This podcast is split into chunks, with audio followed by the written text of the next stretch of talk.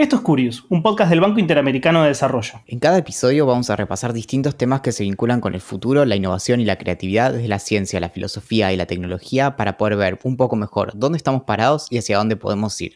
Hoy vamos a charlar acerca del botón me gusta. Cómo nació, cómo inundó la red, cómo cambió nuestras vidas, la manera en la que puede afectarnos psicológicamente y cómo podría ser en el futuro. Mi nombre es Valentín Muro. El mío, Axel Marazzi. ¿Empezamos?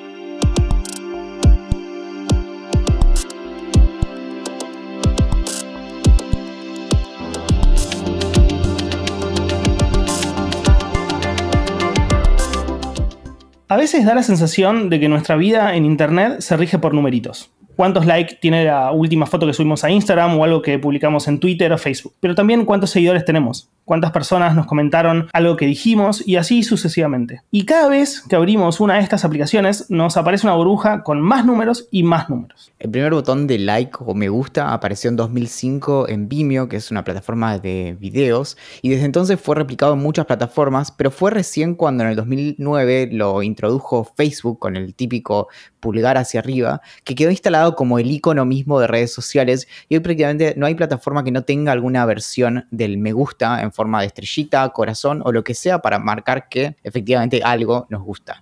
Pero si bien este botón puede parecer una función inofensiva, un simple indicador cuantitativo que permite expresar nuestra opinión de forma binaria sobre un contenido a través de un comentario, su influencia parece ser mucho mayor y más profunda que lo que ingenuamente se podría haber pensado cuando se lo concibió originalmente. Para discutir sobre la influencia del botón me gusta, hablamos con Mora Matasi, máster en Tecnología, Innovación y Educación por la Universidad de Harvard y máster en Medios, Tecnología y Sociedad por la Universidad de Northwestern. Y con Natalia Aruguete, investigadora del CONICET, doctora en Ciencias Sociales y Humanidades por la Universidad de Quilmes y magíster en Sociología Económica por la Universidad Nacional de San Martín. Como siempre, empezamos por el principio. Le preguntamos a Mora cómo nace el botón de me gusta y esto fue lo que nos dijo. En la primera década de los años 2000 comenzaron a surgir en distintas redes como Vimeo, Tumblr, Twitter, Facebook, eh, una serie de botones para compartir y recomendar contenidos.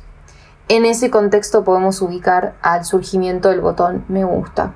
En el caso de Facebook, por ejemplo, el botón me gusta surgió en el año 2009 específicamente eh, y en sus orígenes tenía una forma podríamos llamar binaria, o sea, con una lógica de 0 y 1. Algo se podía likear y podía no likearse. No existía como la negación del me gusta, no existía algo opuesto al me gusta, no existía un lo odio o esto no me gusta, sino que simplemente algo se podía likear o no likear. Con el paso del tiempo, más precisamente en el año 2016, Facebook dio paso a una categorización de maneras de validar o de reaccionar a contenido que no era ya binaria, sino que tenía que ver con una gama más amplia de reacciones, que son todas reacciones, eh, digamos, creadas por default y que se pueden seleccionar en general de manera excluyente. Es decir, si yo indico que algo me gusta, no puedo decir al mismo tiempo que algo me encanta o que algo no me gusta. Son reacciones excluyentes. Pero esto nos habla como una especie de transición de una forma, eh, de un clic, de una comunicación instantánea, de un solo clic eh, que proponía una mirada binaria sobre la realidad, algo me gusta o simplemente hay ausencia de me gusta, a eh, una situación de más posibilidades eh, a la hora de evaluar contenidos con los que nos cruzamos en redes sociales. El me gusta marca de forma binaria, bueno, precisamente si algo nos gusta o no, y una discusión que es quizás tan eh, antigua como la existencia misma de este botón de like, es la de si tendría que existir un botón de no me gusta. Esto es algo que quizás ya no tanto, pero durante un largo tiempo se discutía incluso en los medios y una y otra vez, por ejemplo, desde Facebook decían un botón de, no me gusta no va a existir nunca. Pero sí es cierto, como señalaba Mora, que en los últimos 10 años se empezó a expandir un poco el, como el, catálogo de reacciones. Entonces empezaron a aparecer estos que por ejemplo son directamente emojis en donde podemos poner que algo, por ejemplo, nos entristece o nos enfurece o nos da risa o eh, en el caso del fueguito, que para eso podemos remitir al episodio de Curious acerca de, de el tener citas a través de apps qué significa, por ejemplo, que una imagen nos resulta sensual o, lo que sea. Y todo eso de algún modo viene a suplir esto de directamente algo no me gusta o no lo quiero ver.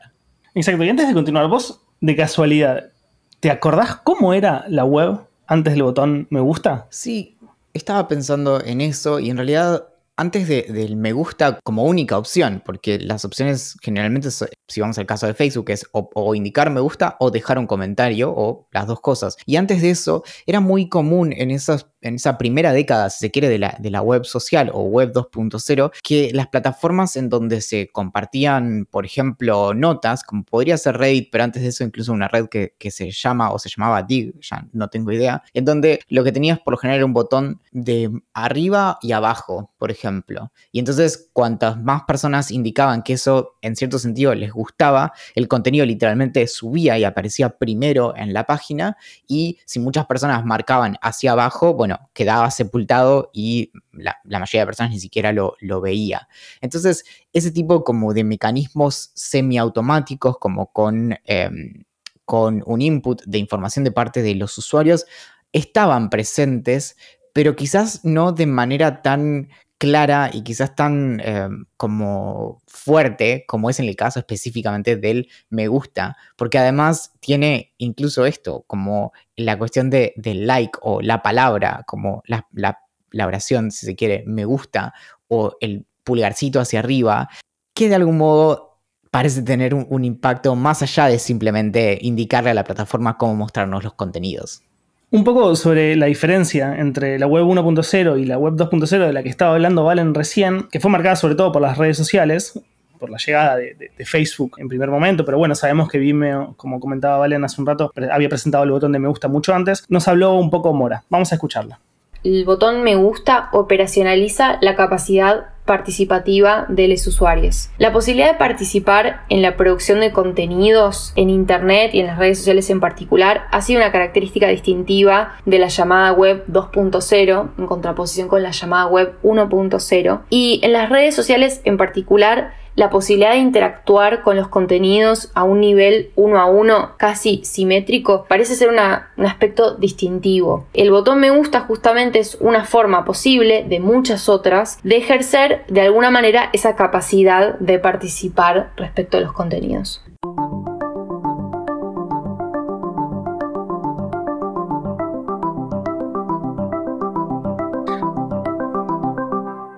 Acá hay algo que me parece muy interesante que dice Mora. Esta capacidad que introdujo la web 2.0, las redes sociales, de poder interactuar con los contenidos que veíamos publicados. No sé, antes nosotros entrábamos a una página web que podía crear cualquiera de nosotros, la leíamos, podía gustarnos o no, y como mucho podías enviarle un correo al creador de esa página diciéndole, che, muy interesante, o, no me gusta esto que, que publicaste, me parece erróneo y demás, pero no había esta interacción constante. Lo que introdujo el botón de me gusta o las redes sociales fueron la capacidad de esta de interacción, de esto que publicó alguien me gusta, y no solamente me gusta a mí, sino también le gusta a un montón de otras personas que están leyéndolo. Sí, igual a tu comentario hay que hacerle una aclaración de que en realidad, incluso por nuestra edad, no, no llegamos a conocer mucho en ese sentido de la web 1.0. Porque si pensás, los blogs aparecen a principios de los años 2000. Eh, Ahí lo que tenían los, blogs es que más allá de un botón de me gusta, lo que tenían eran comentarios. Entonces, el, feedback, de hecho, Exacto. lo que caracteriza a la web 2.0 o web social fue básicamente la interacción y los comentarios. Acá lo que empieza a pasar es que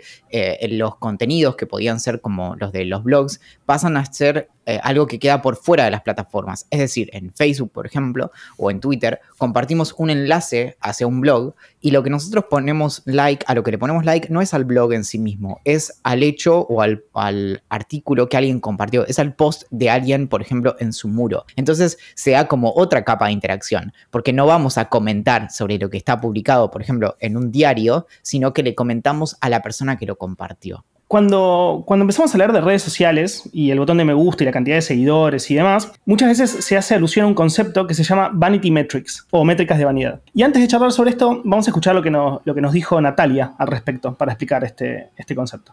Las métricas de vanidad aluden a la medición o la visualización que tenemos en el desempeño en las redes sociales. Puede ser cualquier usuario, puede ser un político, una empresa, un empresario o una celebrity cualquiera. Ese es un concepto que, fue muy criticado, que está siendo muy criticado desde el ámbito de la investigación, porque está muy restringido a aumentar la performance narcisista y trivial, más que a una búsqueda por generar mayores niveles de involucramiento en una conversación en vistas de robustecer cualquier tipo de discusión alrededor de algún tema de interés. Entonces, en ese sentido, ese espacio virtual queda más al servicio de esa exaltación de uno mismo más que a la movilización de distintos y heterogéneos públicos en torno a causas sociales, políticas o de otro tipo. Entonces, en definitiva, las métricas en las redes sociales terminan difundiendo a una celebridad o incluso a una micro celebridad y esto se da fundamentalmente en base a señales numéricas y conteos de seguidores más que a lo que eh, la actuación de ese usuario o de esa este, influencia tiene verdaderamente en su intervención en las redes sociales. En resumen, esto de las métricas de vanidad tiene que ver con numeritos que en realidad muchas veces no significan nada. Y es muy loco como muchas veces no solo las personas, los ciudadanos de a pie caemos en, esa farsa, sino que muchas veces le pasa, por ejemplo, a las marcas, que hacen campañas con personas que tienen muchos seguidores y justamente, como decía Natalia, no siempre tienen influencia real. Y esto, por ejemplo, es curioso con personas que tienen miles o cientos de miles, o en algunos casos incluso millones de seguidores, y publican un libro, por ejemplo, y el libro no vende tantas copias. Y entonces decís, bueno, quizás pasa por otro lado. Y ahí algo muy interesante, y solo para, para, complementar esta discusión, es que muchas veces hay personas que tienen muchos menos números y sin embargo tienen, por ejemplo, una audiencia mucho más fiel a sus contenidos. Entonces, si lo ponemos en términos numéricos, vos podés tener 100.000 seguidores en Instagram, pero cuando haces un libro, vendés, por ejemplo, no sé, mil, eh, mil unidades. Ahora, también podrías tener, no sé, 15.000 seguidores en una red social y de, esas personas, 7.500 podrían comprar tu libro. Entonces, ¿quién tiene más influencia en ese, en ese caso? Sí, y lo peor de todo es que es muy común el caso que estás, que estás diciendo. No solo con libros, obviamente, también con, otros productos de consumo, pero es muy, muy común que suceda eso. Acá quizás eh, lo tengas más presente, pero hay historias incluso de personas que hicieron como eh, super campañas y cosas así que, que fueron como costosas para quien lo financió, teniendo millones de seguidores y que terminó siendo costoso para la marca. Había, había historias por ejemplo, de personas a quienes se les había pagado para que promocionaran algo y había sido básicamente una pérdida de dinero para la marca que puso plata, ¿o no? Sí, sucedió con varias celebridades que después de, haber fracasado las marcas con, las campañas que habían propuesto, porque pensaban que a partir de tantos millones de seguidores iban a tener una, mayor cantidad de ventas, se dieron cuenta que quizás muchos de esos, de esos seguidores eran seguidores comprados y no eran reales. Entonces, el numerito, si bien indica que te siguen millones de personas, muchas veces como decías vos hace segundos, no significan absolutamente nada. Claro, y ahí está la cuestión de confundir el número con la influencia. Exactamente, y algo muy relacionado a esto que acabas de decir, nos dijo Mora. Vamos a, a escucharlo. El botón del me gusta es una forma cuantificada de la participación y de la validación social de los contenidos con los que nos topamos en redes sociales. Esto me parece un punto fundamental. No es necesariamente cualitativo, pero sí es definitivamente cuantitativo. ¿Por qué? Porque el botón me gusta, por ejemplo, en redes como Facebook o Instagram o Twitter, está diseñado de manera tal que incluye un contador. Toda nuestra experiencia de las redes sociales en general está totalmente repleta de números. Sabemos cuántos seguidores tienen las personas, cuántos likes recibieron, cuántos retweets, etcétera, etcétera. Em, de manera tal que esta es una característica fundamental del botón me gusta tal como lo conocemos actualmente.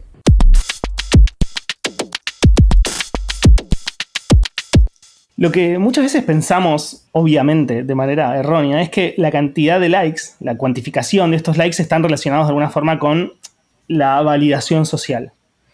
Con que mucha gente está a favor de algo que estamos diciendo en, por ejemplo, nuestra cuenta de Twitter o Instagram. Y no es así. De hecho, nos lo dijeron en varias oportunidades Natalia Mora y lo dijo también Valentín. Tenemos, por ejemplo, el caso de las cámaras de eco, de las que hablamos en varias oportunidades en este podcast, sobre todo en el, en el que charlamos, en el episodio que charlamos en relación a las noticias falsas.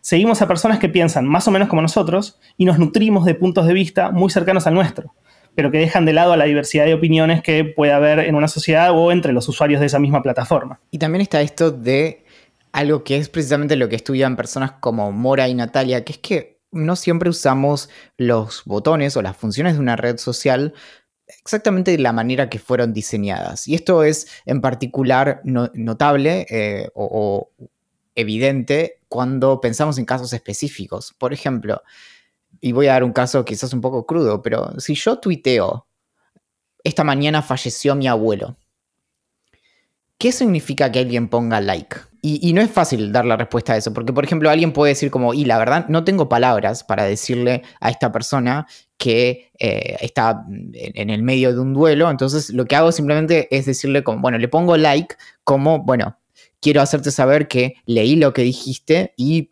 digamos, lo, lo, reconozco, soy consciente de lo que sea. También de mi parte, o de la parte que, de, de, quien lo sube, podría significar como a esta persona efectivamente le gusta que se haya muerto un ser querido.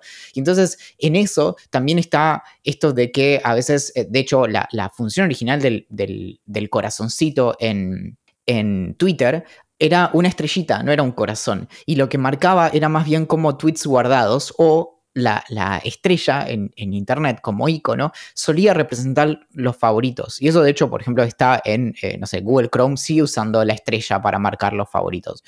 Eventualmente se convirtió en esto donde, bueno, realmente nunca nadie va a revisar su, listado de, de, tweets a los que les puso like, porque por lo general lo que estamos haciendo es más bien un gesto, una acción, y no estamos usando la función para aquello para lo que fue diseñada. Y algo muy interesante es esto de que por ejemplo, Instagram empezó a hacer el experimento hace muy poco de sacar el número de los likes. Sí, la intención detrás de esta característica que fue testeada durante un tiempo era que se elimine la necesidad de, terceros, no, no, la necesidad, sino la posibilidad de que terceros puedan ver la cantidad de likes que nosotros tenemos en una foto. Entonces, para, para una persona externa, tanto la foto que subo yo como la foto que sube y doy un ejemplo completamente absurdo, Kim Kardashian no tiene likes, simplemente tiene personas que le gustaron una foto, pero no, no, no la cantidad. Y eso me parece un testeo que es interesante.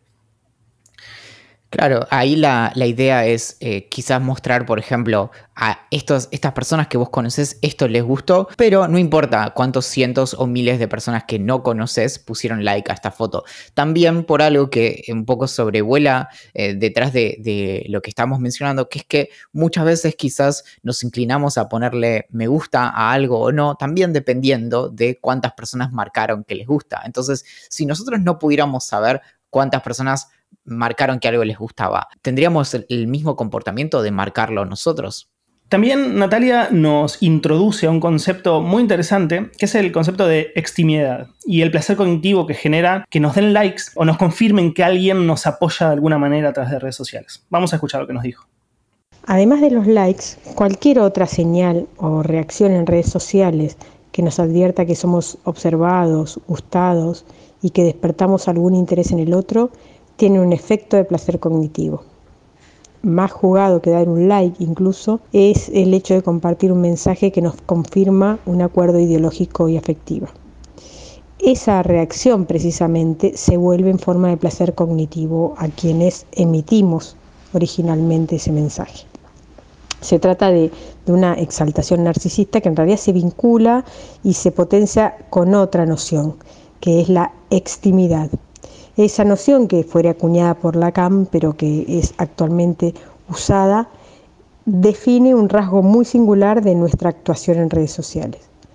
Nos indica que lo íntimo se expresa y en realidad, más que se expresa, se expone en la esfera pública.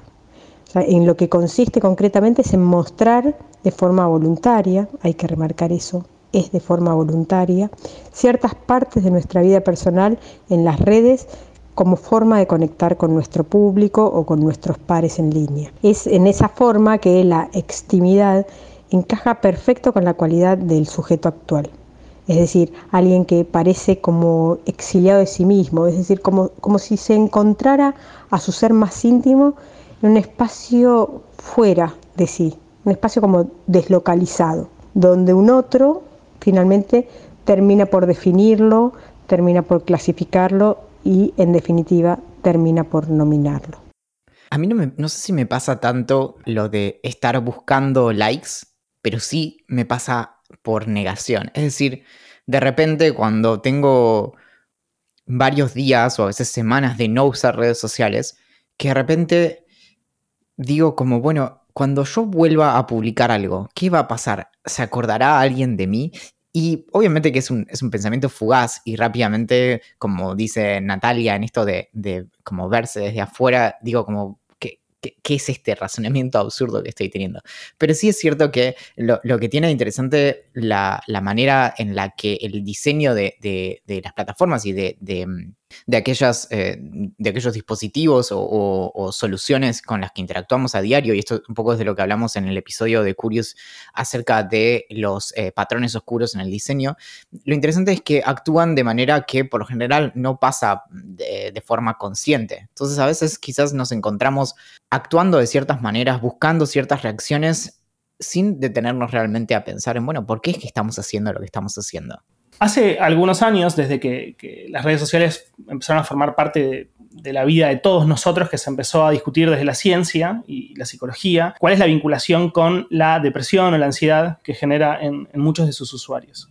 Sobre todo cuando tenemos en cuenta el botón de me gusta y, y, los seguidores y la cantidad de seguidores y la cantidad de me gusta y demás. Antes de charlar al respecto, vamos a escuchar lo que nos dijo Mora sobre esto. En los últimos años ha crecido la literatura académica que trata de entender el impacto psicológico del uso de las redes sociales. En general, esta literatura arroja resultados mixtos. En cuanto a la funcionalidad de los likes y la salud mental, sí se saben algunas cosas. Por ejemplo, que en general mayor cantidad de likes aumenta el nivel de autoestima. También se sabe que hay ciertos factores que moderan significativamente el impacto que puede tener el monitoreo de los likes. Por ejemplo, el nivel de autoestima del sujeto importa. El propósito con el cual se usa una red social importa o con el cual se sube un contenido importa. También en muchos casos importa más o se monitorea más a quién se da like o quién da like que el número de likes que se recibe. Entonces también es importante complejizar por ahí la operacionalización de los likes, entre comillas. Hay un comentario que me que me dijo mi hermana cuando empecé a, escribir y a publicar em, mis textos. Y mm, tenía que ver con esto de la opinión de otras personas. Y me decía, bueno, una vez un, amigo de ella, músico, a quien ella le preguntó, ¿viste esta crítica acerca de algo, un, un recital o una cosa así? Y aparentemente era una buena crítica. Y le dijo, mira, no leo las críticas cuando son buenas, porque las tendría que leer también cuando son malas. Y entonces en eso, algo de, que está de fondo en lo que dice Mora, es que en realidad el problema está en anclar el autoestima cuando nos va bien, porque eso significa que cuando quizás subamos una foto y no recibamos tantos likes, de repente, o empezamos a perder eh, seguidores, de repente, bueno, eso podría hacer que nos empezamos a, podamos empezar a sentirnos mal. Entonces, eh, ahí creo que lo que hay que hacer es, es desvincularnos directamente de estos malditos numeritos y tratar de justamente no anclar el autoestima en indicadores que en muchos casos incluso funcionan de manera arbitraria,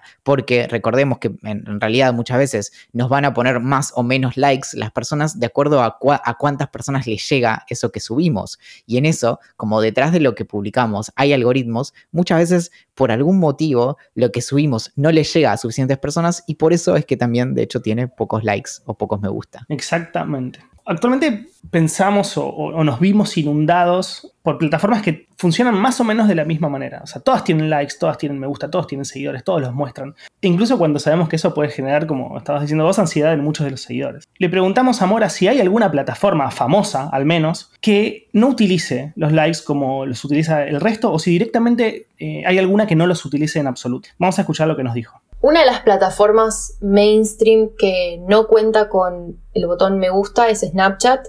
Snapchat siempre se ha caracterizado por tratar de eh, presentar una comunicación más interpersonal, menos masiva, eh, que es interpretada en general por los usuarios como más íntima que la de otras plataformas como Instagram, por ejemplo. Eh, y en ese sentido no hay opción, al menos desde el punto de vista técnico, eh, que ofrezca la aplicación para darle un me gusta o likear algo y que ese acto de likear o de me gustear sea público para toda la comunidad. Me parece que siempre la apreciación de un contenido o el vínculo que se genera entre dos interlocutores tiende a estar em, más limitado al ámbito de esas dos personas. Bueno, parece que al menos algunas plataformas pueden triunfar sin tener estas métricas que, en muchas oportunidades nos hacen mal. Pero finalmente, antes de retirarnos, le preguntamos a Amora qué imagina que puede pasar con estas plataformas en el futuro, cómo van a implementar los likes, si los van a seguir implementando y demás. Y esto fue lo que nos contestó. Me parece importante remarcar que en los últimos años han surgido una serie de discursos y de tecnologías eh, bajo el paraguas de la noción de bienestar digital que aboga por un uso, entre comillas, consciente de las redes sociales y de los teléfonos móviles, eh, por un uso, eh, digamos, nutricionalmente válido de estas tecnologías. Y me parece que en ese sentido está habiendo un cambio en el diseño de las tecnologías, sobre todo por la importancia de estos discursos en el seno de los lugares donde se producen las tecnologías mismas. Entonces, por ejemplo, Silicon Valley es un gran productor de estas tecnologías y también es un gran productor de estos discursos de, de comillas, bienestar digital. Entonces, me parece que ah, desde el lado del diseño puede llegar a haber ciertos cambios en la manera en la que se imaginan las redes sociales, pero de ahí a que el uso sea diferente en relación a eso no lo sabemos y de ahí a que la lógica económica eh, armada alrededor de esas tecnologías se modifique tampoco lo sabemos. Creo que lo que está de fondo en, estas discusiones es también la posibilidad sencillamente de, pensar en plataformas distintas a aquellas a las que nos acostumbramos. Y en eso lo que no tenemos que perder de vista es que si bien hubo ciertas decisiones de diseño, por ejemplo, que se tomaron hace un poco más de 15 años con la aparición del primer me gusta y demás, eso no significa que así tengan que ser las cosas ni que eso marque el futuro de las redes sociales. Entonces, de la mano de esta preocupación por el bienestar digital y en algunos casos lo que se llama el minimalismo digital y, una, mayor higiene en el uso de las redes sociales, también abre la posibilidad a, repensar cuáles son sus funciones y, qué hace a una interacción significativa. Porque quizás marcar en términos binarios que algo nos gusta o no quizás no sea eh, la manera más completa justamente de comunicarnos con las personas que nos importan. Esto fue Curious, un podcast del Banco Interamericano de Desarrollo. En cada episodio repasamos distintos temas que se vinculan con el futuro, la innovación y la creatividad desde la ciencia, la filosofía y la tecnología para poder ver un poco mejor dónde estamos parados y hacia dónde podemos ir. Recuerda que puedes suscribirte al newsletter de Curious en la descripción de este episodio y recibir apuntes sobre ciencia, tecnología, diseño e innovación cada dos semanas. Mi nombre es Valentín Muro. El mío, Axel Marazzi. Hasta la próxima.